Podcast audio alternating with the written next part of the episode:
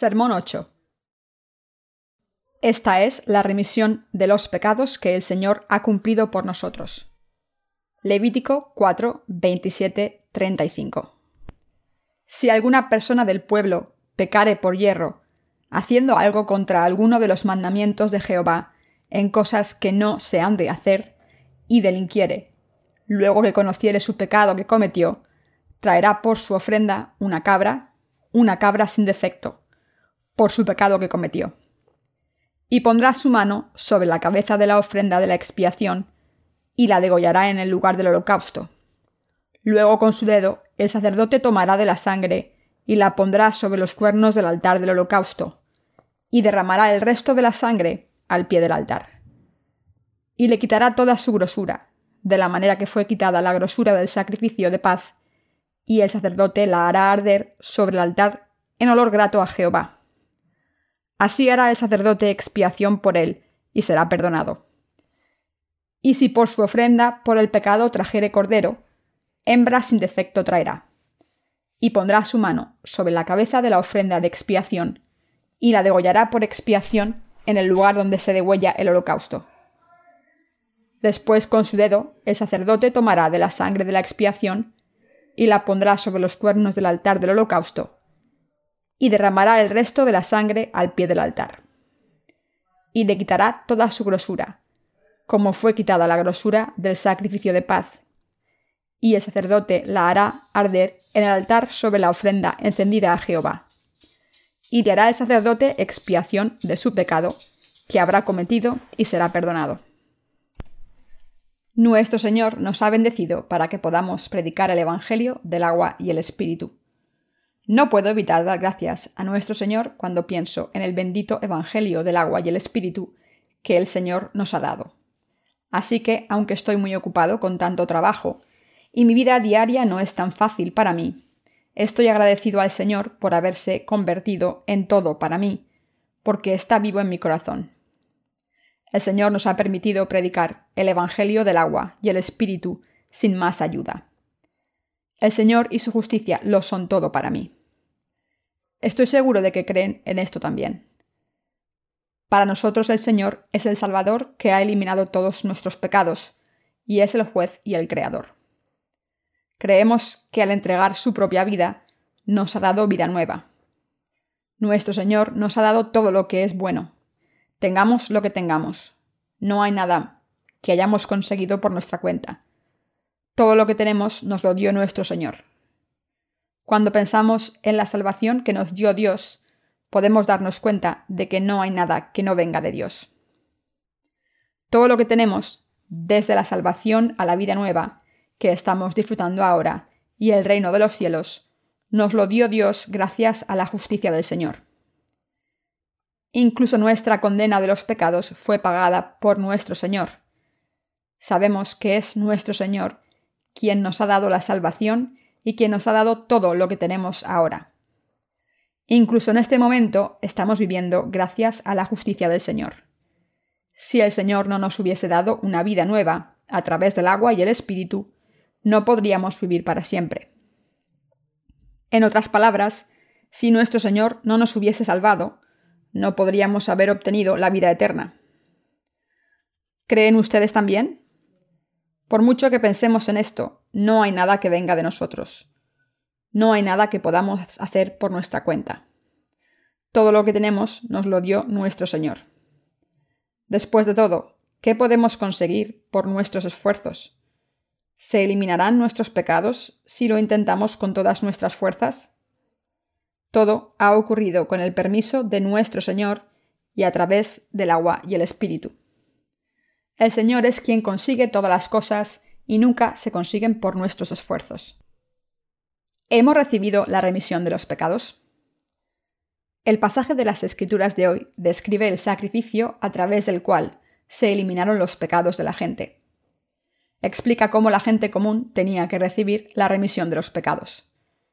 Sin embargo, en este pasaje también, nuestro Señor dejó claro que la remisión de los pecados se recibía ofreciendo un animal en lugar del pecador, según las órdenes de Dios. Está escrito en Levítico 4, 27, 29. Si alguna persona del pueblo pecare por hierro, haciendo algo contra alguno de los mandamientos de Jehová, en cosas que no se han de hacer, y delinquiere, luego que conociere su pecado que cometió, traerá por su ofrenda una cabra, una cabra sin defecto, por su pecado que cometió. Y pondrá su mano sobre la cabeza de la ofrenda de la expiación, y la degollará en el lugar del holocausto.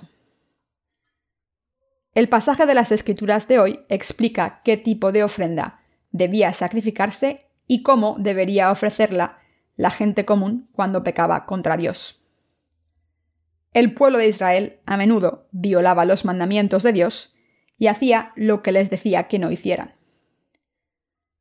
Para que la gente común recibiese el perdón de sus pecados en esas ocasiones, primero tenía que darse cuenta de los pecados que había cometido y solo entonces podía ofrecer un animal.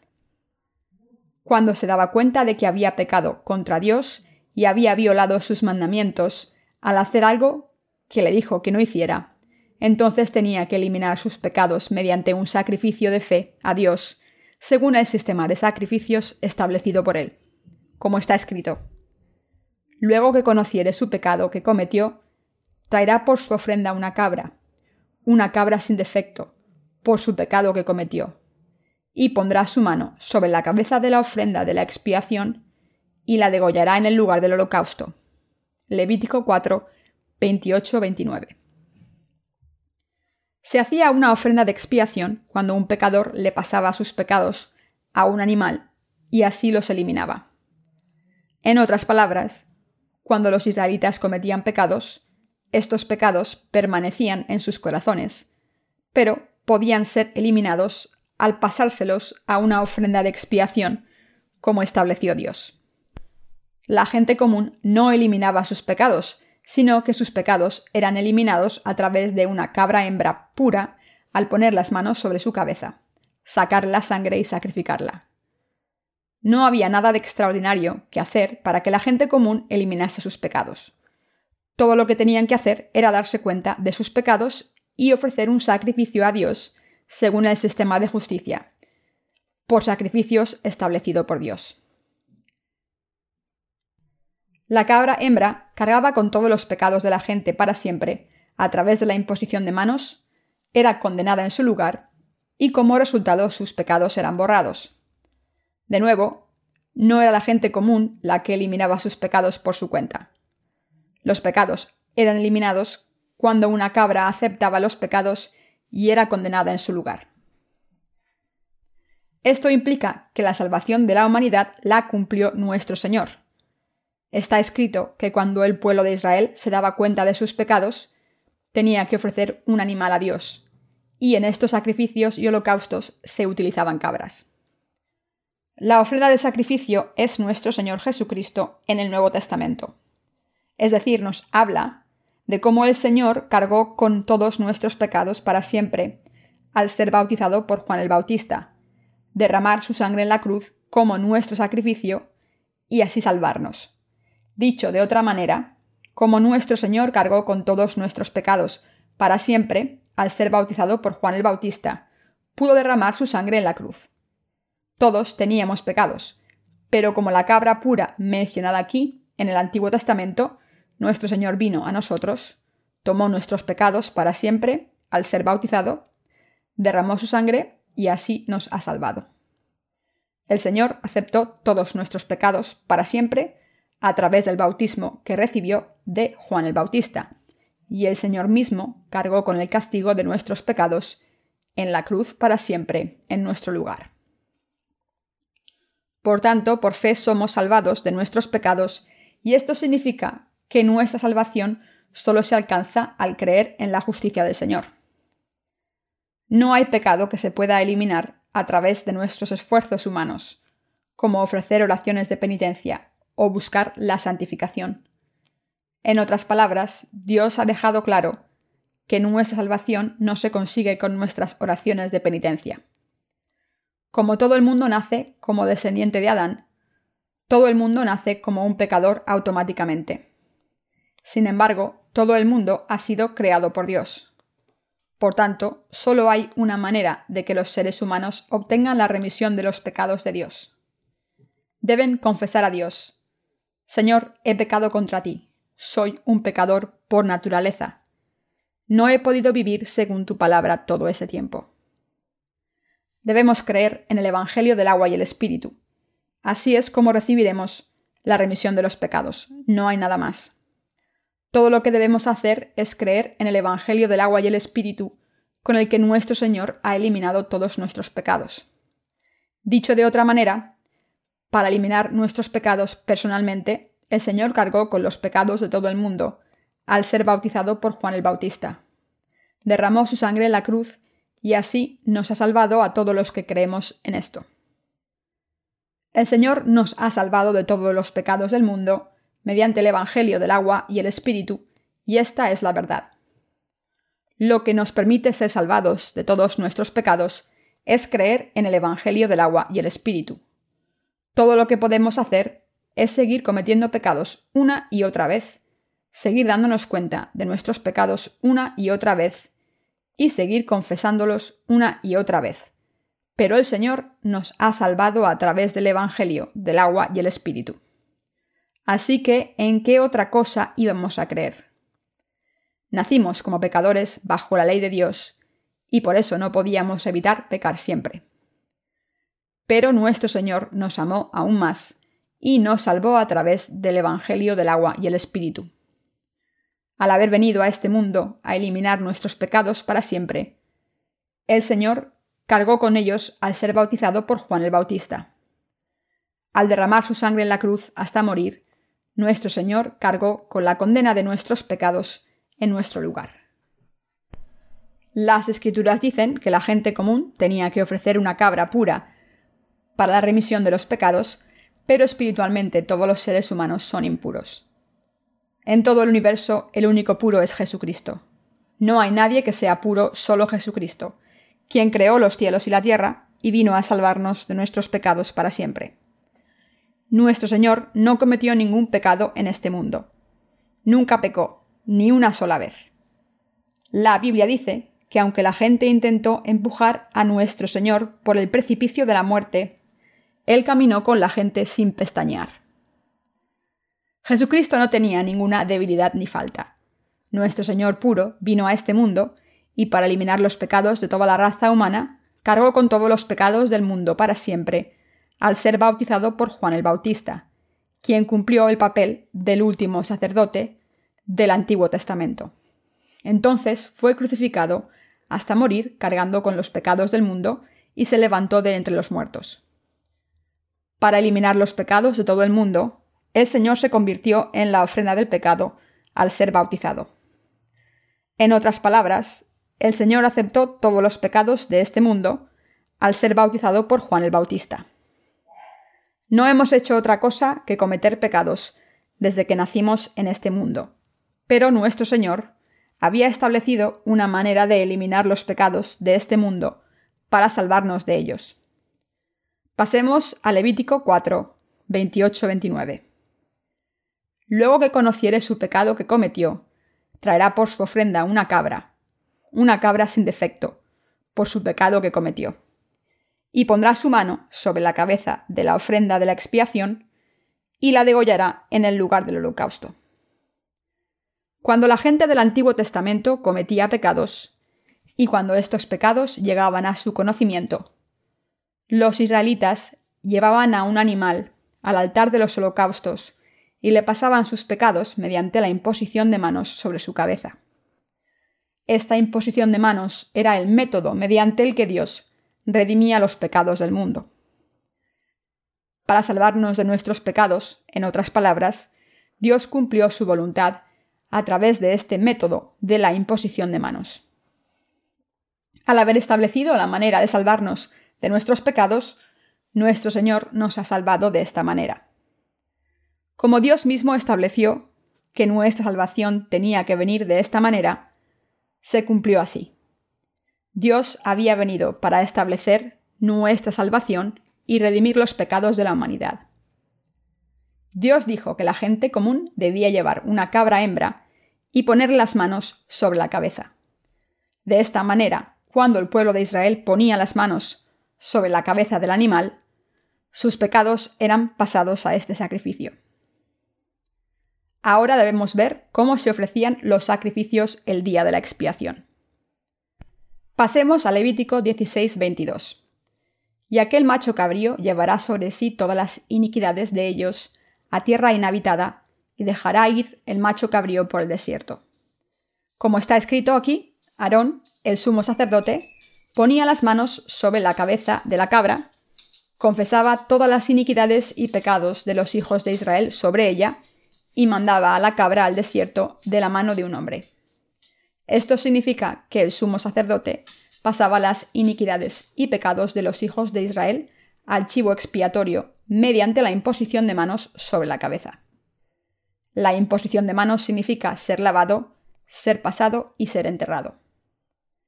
El día de la expiación en el Antiguo Testamento implica que el Señor había prometido darnos un método para eliminar nuestros pecados, y cuando llegó el momento, vino a este mundo, aceptó personalmente los pecados de la humanidad a ser bautizado por Juan el Bautista, que fue el representante de la humanidad.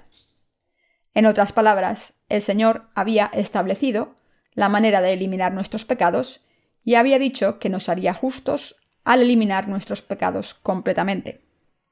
Quiero repetir que no hay nada que los seres humanos puedan hacer por su cuenta para eliminar sus pecados.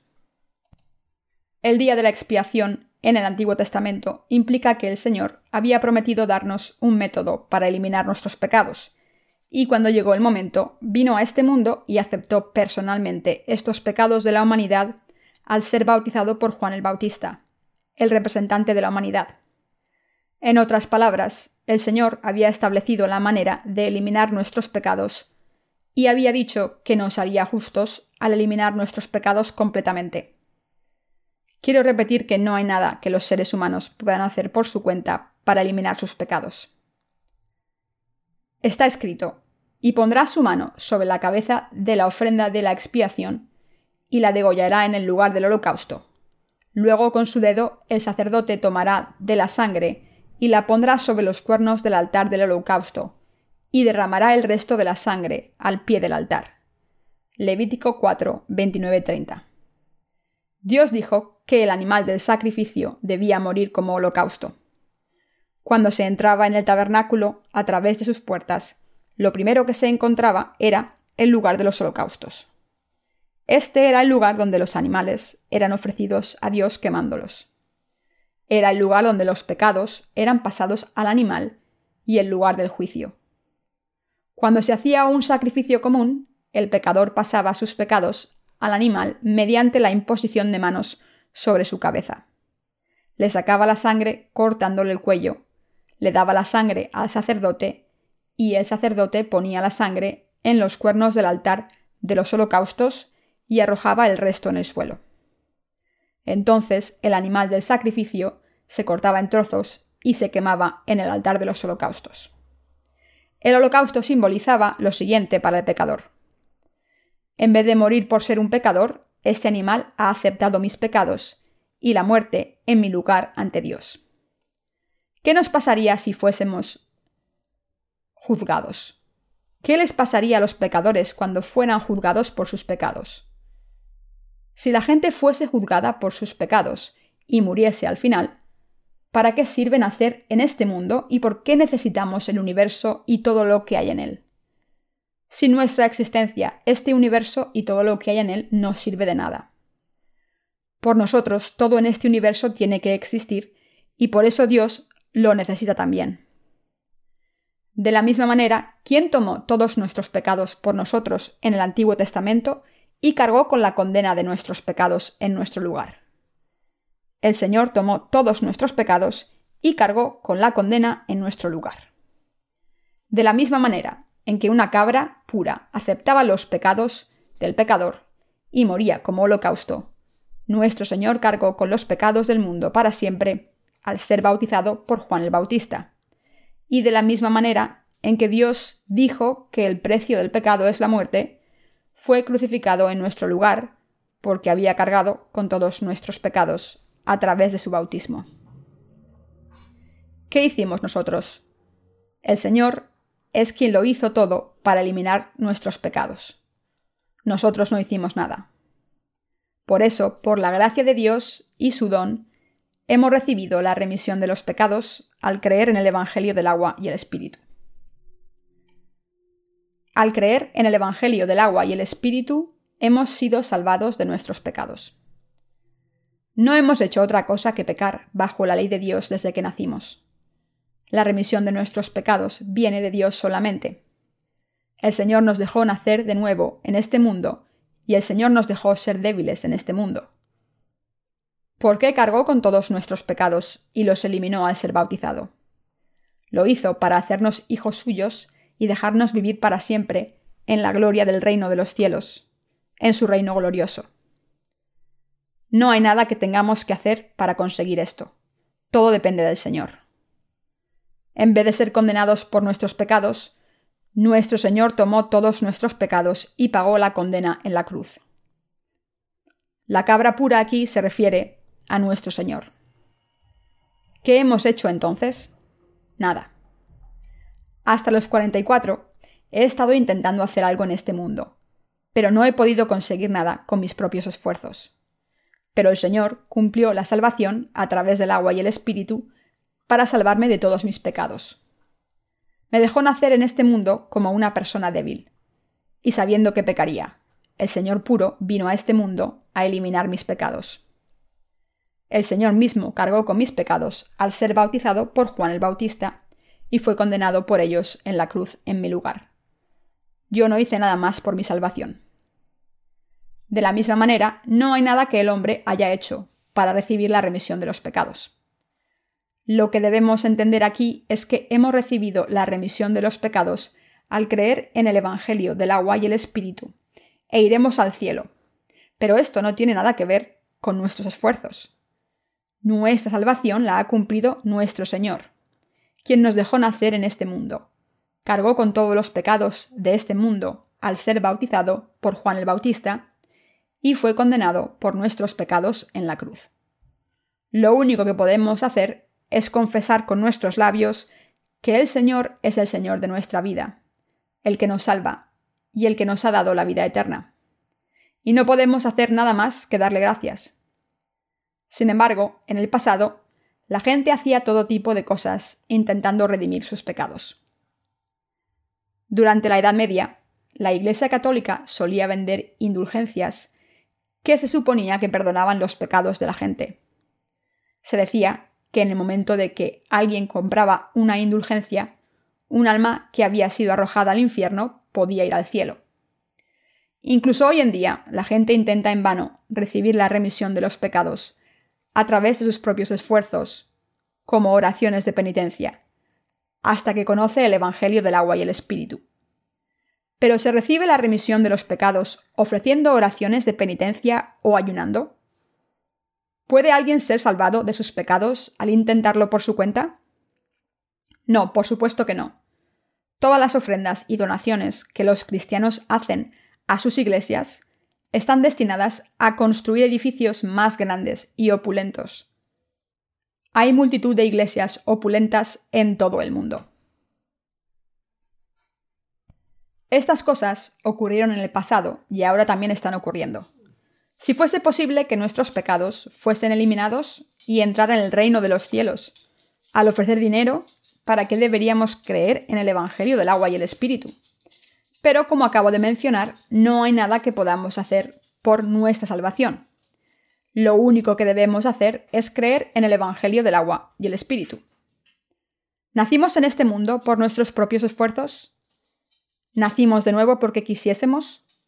No, en realidad todos nacimos bajo el plan del Señor. Cuando recibimos la remisión de los pecados en nuestros corazones, al creer en la justicia del Señor, toda la voluntad de Dios para nosotros se cumple. Leamos Levítico 4:31. Y el sacerdote la hará arder sobre el altar en olor grato a Jehová. Así hará el sacerdote expiación por él y será perdonado. Para que el sacerdote pudiese encargarse de los pecados de la gente, debía trabajar según el mandamiento de Dios. Nuestro sacerdote espiritual no es otro que nuestro Señor. Por eso llamamos a nuestro Señor el sumo sacerdote del cielo. El sumo sacerdote del cielo ha salvado a su gente de sus pecados, ofreciendo su propio cuerpo a Dios Padre. Está escrito, y le quitará toda su grosura, como fue quitada la grosura del sacrificio de paz, y el sacerdote la hará arder en el altar sobre la ofrenda encendida a Jehová, y le hará el sacerdote expiación de su pecado que habrá cometido, y será perdonado. Levítico 4:35 La gente común recibía la remisión de los pecados solo si el sacerdote ponía la sangre del animal en los cuernos del altar de los holocaustos, tomaba su grasa y la quemaba en el altar para el pueblo. Nuestro Señor es el sumo sacerdote del reino de los cielos. El sumo sacerdote terrenal es una profecía de Jesucristo, mientras que el Señor es Dios mismo. Como sacerdote, el Señor cargó con todos nuestros pecados al ser bautizado y morir en la cruz. ¿Puede alguien no cometer pecados solo si se lo propone? No, por supuesto que no. Mientras que decidirse a no pecar es algo noble. Como Dios nos hizo meros seres humanos, no nos creó como personas que pudiesen evitar pecar con nuestra determinación. Dios nos creó como seres imperfectos. ¿Por qué? Porque podríamos ser salvados fácilmente al creer en el Evangelio del agua y el Espíritu que constituye la justicia de Jesucristo. Dios nos creó como seres imperfectos para poder hacernos justos a los pecadores, convertirnos en su pueblo justo y dejarnos vivir con Él para siempre en el reino de los cielos. Efesios 1.4 dice, Según nos escogió en Él antes de la fundación del mundo, para que fuésemos santos y sin mancha delante de Él. Esto significa que Dios nos dejó nacer como seres vivos débiles, porque había planeado que Jesucristo vendría a este mundo personalmente, borraría nuestros pecados y nos haría perfectos de nuevo. Por eso Dios nos permitió nacer como seres imperfectos desde el principio. ¿Hay algo por lo que podamos protestar a Dios? No, por supuesto que no. Quien diga ¿por qué me hizo Dios tan débil? está enfrentándose a Dios, el Creador. Estas personas pueden decir a sus padres ¿Por qué me engendrasteis? Como me tuvisteis, deberíais tratarme bien y dejarme una herencia grande. Quizás puedan decir estas cosas a sus padres carnales, pero ¿pueden decirle esto a Dios, nuestro Creador? ¿Podemos preguntarle a Dios por qué nos creó tan débiles? ¿Podemos decirle que debería habernos creado más fuertes para no cometer pecados cuando no queramos?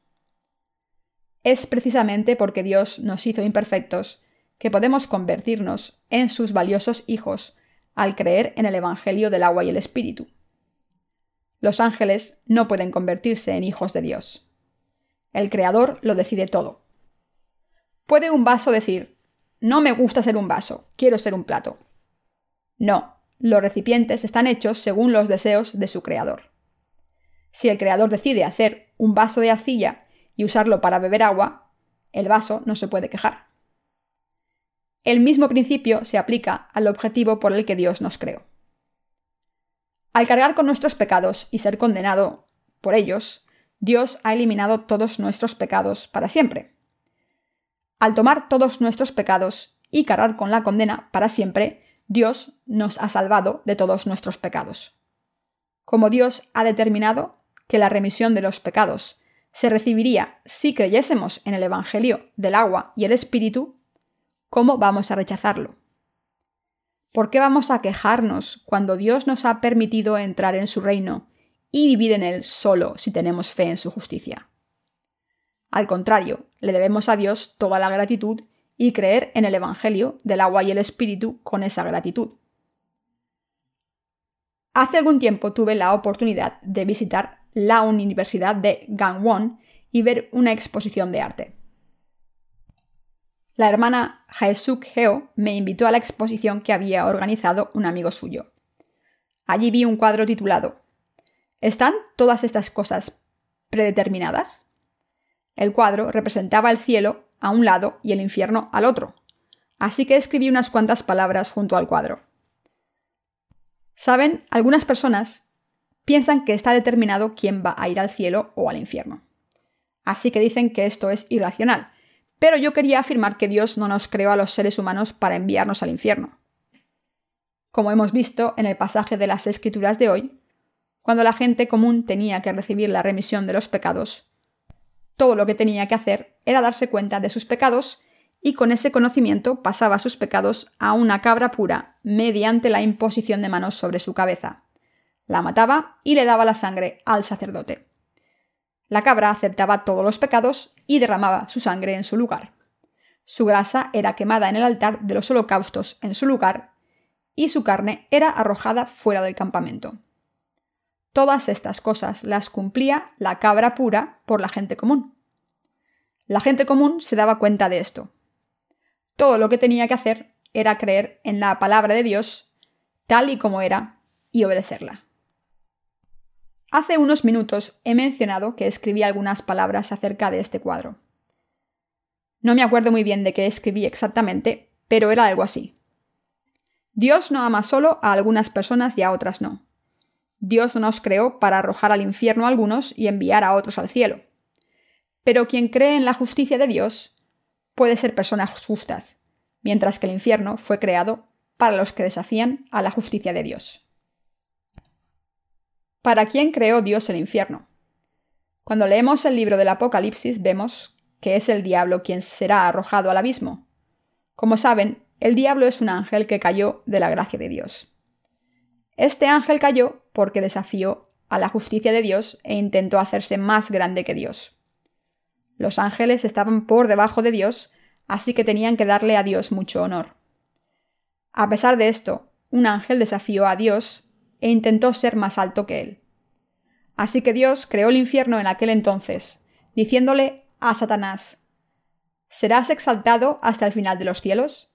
serás rebajado hasta el Hades.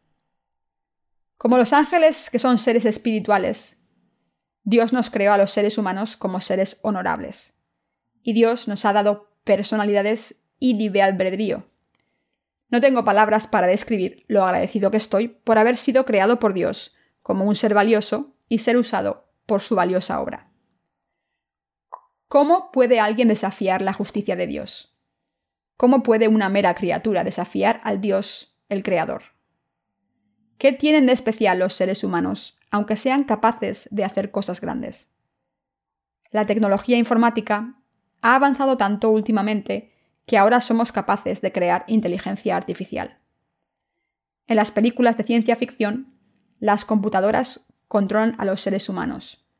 Pero por muchos avances tecnológicos que haya, y por mucho que aumente la capacidad de las computadoras, una computadora es simplemente una computadora y no puede ser un creador. En otras palabras, no puede ser mejor que un ser humano. Por muy inteligente que sea una computadora, es una invención del cerebro humano, algo creado por un hombre, no un ser que exista por su cuenta. ¿Quién creó al hombre? Dios. El Señor fue quien creó al hombre y quien lo cumple todo. Podemos alcanzar nuestra salvación al arrodillarnos y ofrecer oraciones de penitencia. Algunos cristianos creen que pueden recibir la remisión de los pecados si van a la iglesia después de pecar en el mundo, arrodillarse y orar a Dios diciendo, Señor, he pecado, perdóname. Si es así, ¿por qué tenía que morir una cabra en el pasaje de las Escrituras de hoy? Si Dios perdonase nuestros pecados de esta manera, no necesitaríamos que una cabra pura muriese en lugar del pecador. Cuando la gente común pecaba, solo tenía que decirle a Dios, Señor, siento haber pecado contra ti, perdóname. Si el perdón se obtuviese rogando de esta manera, ¿por qué tenía que derramar su sangre la cabra? ¿Y por qué tenía que quemarse en el altar de los holocaustos? ¿Y por qué tenía el sacerdote que trabajar tanto para ofrecer el sacrificio? Lo que estoy diciendo aquí es que la remisión de los pecados no se recibe con solo palabras. Solo porque digamos a Dios, Señor, perdóname por favor, deja ir este pecado. Dios no ignora nuestros pecados. Dios es el Dios de la verdad y por tanto no puede tolerar ningún pecado. Hay dos cosas que el Dios omnipotente no puede hacer. Una de ellas es mentir y la otra es perdonar a un pecador sin consecuencias. Hizo que su propio Hijo cargase con los pecados del mundo y muriese en la cruz. Aunque Dios es el Dios del amor, no tolera el pecado.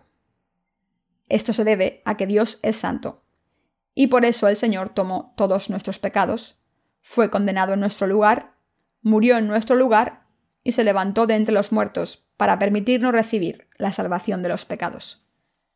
Y al creer en este Evangelio podemos ser salvados. Muchos cristianos ofrecen sus propias oraciones de penitencia en vano, diciendo que han recibido el don de la penitencia. Pero, ¿qué es exactamente este don de la penitencia? No tiene sentido. Debemos tener cuidado con estas mentiras. Deben pensar racionalmente y preguntarse, ¿qué pecado he cometido contra Dios? Cuando se ofrecía un sacrificio, se tenía que matar a un animal, sacarle los riñones y quemarlos con la grasa en el altar de los holocaustos. ¿Qué significa esto? La función principal de los riñones es filtrar la sangre de los elementos nocivos. Debemos pensar racionalmente en qué hemos hecho mal contra Dios, darnos cuenta de ello y filtrarlo como hacen los riñones. También debemos reconocer que no podemos evitar ser condenados por nuestros pecados. Y debemos darnos cuenta de que nuestro Señor fue condenado por nuestros pecados en nuestro lugar. Solo entonces podemos recibir la remisión de los pecados. Es muy importante darnos cuenta de que cuando la gente común recibía la remisión de los pecados, sus pecados podían redimirse porque la cabra había cargado con ellos y había sido sacrificada por la gente común. Debemos darnos cuenta de que esta remisión de los pecados no se obtenía porque la gente se hubiese arrodillado y hubiese rogado. El llamado don de la penitencia y el don de las lágrimas son historias inventadas por el cristianismo corrupto. Es devastador ver cómo la gente dice haber recibido el don de las lágrimas, porque no hay razón para llorar. De hecho, cuando van a la iglesia y se echan a llorar, están simplemente descargando su frustración ante el Señor después de haber sufrido alguna circunstancia no deseada en el mundo. Sin embargo, la remisión de los pecados no se recibe con ir a la iglesia y llorar mucho. Derramar lágrimas solamente no perdona sus pecados. No es posible, aunque lloren a mares. La remisión de los pecados puede ser recibida del Señor solo si se paga su precio con la muerte. Debe haber derramamiento de sangre, pero no valdría de mucho si muriésemos nosotros. Por eso Dios preparó nuestra expiación en vez de matarnos. Al haber preparado nuestro sacrificio, Dios hizo posible que recibiésemos la remisión de los pecados solo por fe, pasando nuestros pecados a la ofrenda del sacrificio a través de la imposición de manos. La ofrenda del sacrificio tenía que cargar con la condena de nuestros pecados y cumplirlo todo por nosotros. Al creer en esta verdad, podemos alcanzar nuestra salvación. Por desgracia, el cristianismo de hoy en día se ha apartado de la verdad tanto que se ha convertido en una superstición. Hoy en día muchos pastores consideran que su ministerio es una mera ocupación. Por ejemplo, un peluquero. Porque cuando un pastor no ha nacido de nuevo da un sermón. Está haciendo un trabajo solamente. El peluquero se gana la vida cortando el pelo, mientras que el pastor falso se gana la vida mintiendo. Los dos son iguales. Cualquier pastor que predique sin nacer de nuevo no es diferente a un vendedor del mercado. ¿Cuándo cargó el Señor con nuestros pecados? Pasemos a Mateo 3, 13 y 17. Entonces Jesús vino de Galilea a Juan al Jordán para ser bautizado por él. Mas Juan se le oponía, diciendo, Yo necesito ser bautizado por ti, y tú vienes a mí. Pero Jesús le respondió, Deja ahora, porque así conviene que cumplamos toda justicia. Entonces le dejó. Y Jesús, después que fue bautizado, subió luego del agua. Y he aquí cielos le fueron abiertos, y vio al Espíritu de Dios que descendía como paloma, y venía sobre él. Y hubo una voz de los cielos que decía, Este es mi Hijo amado, en quien tengo complacencia. La palabra entonces al principio del pasaje se refiere a cuando Jesús tenía 30 años. Durante el Antiguo Testamento, un sacerdote tenía que cumplir los 30 años antes de asumir su ministerio. Todo esto está escrito en el libro de números. De esta manera, Jesús entonces fue a Juan el Bautista cuando cumplió los 30 años.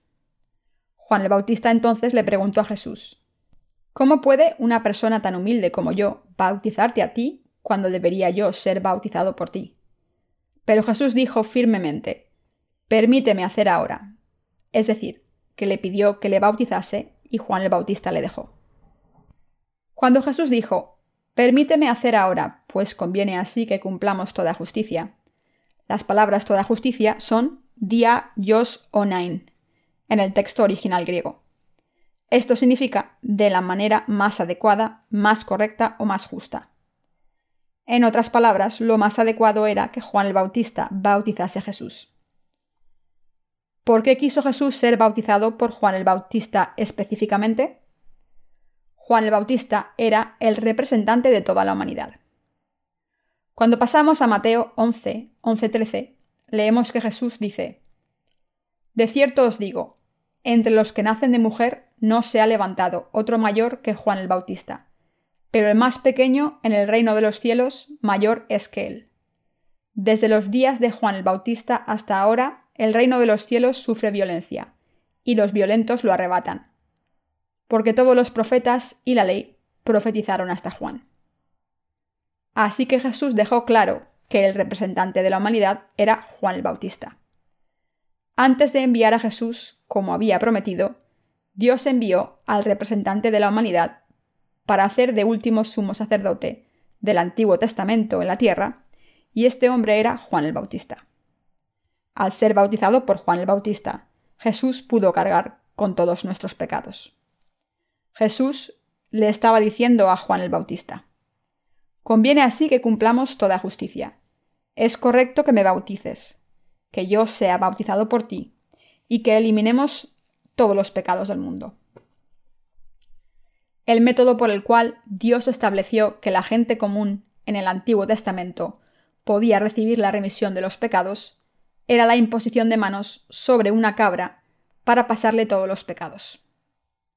De manera similar, en el Nuevo Testamento Jesús cargó con todos los pecados del mundo, al ser bautizado por Juan el Bautista. Así es como Jesús se convirtió en nuestra expiación. Al tomar todos nuestros pecados y ser condenado por ellos en nuestro lugar. ¿Y qué significa la expiación de los pecados y cómo Dios eliminó los pecados de todo el mundo? Dicho de otra manera, Jesús aceptó todos los pecados del mundo al ser bautizado en el río Jordán. El río Jordán cubre hasta la cintura, pero Jesús fue sumergido en él cuando fue bautizado. Cuando Jesús fue a Juan el Bautista, le dijo, Me bautizarás. Juan el Bautista le dijo a Jesús, Aunque soy el representante de la humanidad, ¿no eres tú el representante del cielo? ¿Cómo voy a bautizarte yo? A esto Jesús le contestó diciendo, Permíteme hacer ahora. De esta manera me pasarás los pecados del mundo a mí, y yo los aceptaré. Esta es la manera más adecuada de eliminar los pecados de todo el mundo. No prometí esto en el Antiguo Testamento, así que se debe hacer de esta manera. Juan el Bautista puso ambas manos sobre la cabeza de Jesús, como hacían los sumos sacerdotes en el pasado. Esta era la forma más adecuada de que el Señor aceptase nuestros pecados. Por mucho que lo intentemos, los pecados dentro de nosotros no desaparecen. Por eso nuestro Señor vino a este mundo para eliminar todos esos pecados y los aceptó a través de Juan el Bautista de la manera más adecuada. Al haber aceptado todos nuestros pecados, el Señor fue crucificado hasta morir. Le costó tres años ir a la cruz desde que aceptó nuestros pecados. Al día siguiente, después de que Jesús hubiese aceptado todos los pecados del mundo, al ser bautizado, Juan el Bautista vio a Jesús acercarse a él de nuevo, y dio testimonio diciendo, He aquí el Cordero de Dios que quita el pecado del mundo. Al haber eliminado los pecados del mundo, el Señor los llevó hasta la cruz. Al haber aceptado los pecados del mundo, el Señor los llevó a sus espaldas, y en la cruz fue condenado por los pecadores. De la misma manera en que la cabra aceptaba los pecados de la gente común, derramaba su sangre y moría en su lugar, Jesús también aceptó nuestros pecados, cargó con ellos hasta la cruz y fue condenado en nuestro lugar. Por eso el Señor dijo en Juan 19:30, Está acabado. Cuando Jesús murió después de decir esto, el velo del santuario se partió de arriba abajo.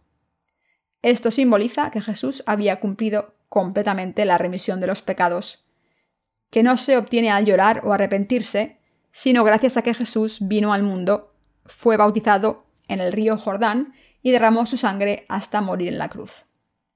El Señor nos ha salvado a todos los que creemos de corazón, que ha eliminado todos los pecados del mundo de esta manera y nos ha convertido en su pueblo. Todas estas cosas fueron conseguidas por el Señor. Nosotros no hicimos nada. Es absolutamente imposible que nos libremos de la condena si tenemos pecados. No sirve de nada arrepentirse o llorar como dice el himno.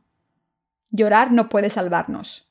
Las lágrimas no redimen nuestros pecados, ni nos llevan al cielo. Ni nuestros esfuerzos ni nuestras virtudes pueden salvarnos. Sin embargo, nuestro Señor ha cumplido nuestra salvación. Nos ha salvado y ha eliminado todos nuestros pecados. ¿Qué hay de ustedes? ¿Creen que no hay nada que hayamos hecho por nuestra salvación? ¿Qué han hecho los seres humanos por la salvación? ¿Podemos evitar cometer pecados con tan solo intentarlo? No, esto no es posible. Por supuesto, no estoy diciendo que deberían pecar libremente. Lo que quiero decir es que debemos recordar que nuestro Señor eliminó los pecados del mundo.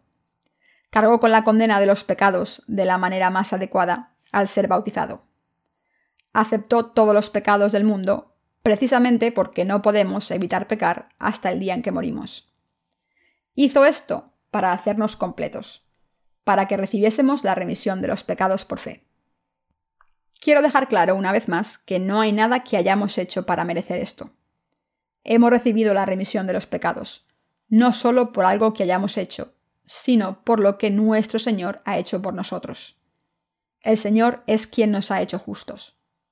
El Señor es quien nos ha hecho nacer. El Señor es quien nos ha dado la vida eterna. El Señor es quien nos ha bendecido para entrar en el cielo. El hecho de que estemos vivos, de que podamos respirar, es posible porque el Señor nos ha dado el aire para respirar. De esta manera, no hay nada que debamos hacer. Dios nos está pidiendo que prediquemos este Evangelio y este amor. Nos ha confiado la tarea de hacer posible que todo el mundo reciba la remisión de los pecados. Y nos está diciendo que prediquemos este Evangelio. El Señor nos está diciendo que nos ha salvado, que nos enviará al cielo, que nos ha hecho justos y que nos ha bendecido. Todas estas cosas las ha hecho el Señor. No hay nada que hayamos hecho. Por la gracia del Señor hemos alcanzado nuestra salvación, recibido sus bendiciones convertido en obreros de Dios, e iremos al reino eterno. Todo esto es un don de Dios. No es algo que hayamos recibido como una recompensa por nuestros esfuerzos. Todo ha venido por la gracia de Dios. Nos hemos vestido del amor y la gracia infinitos de Dios. Estamos viviendo en la presencia de Dios por su amor. Le doy gracias al Señor y le alabo por todo lo que ha hecho por nosotros.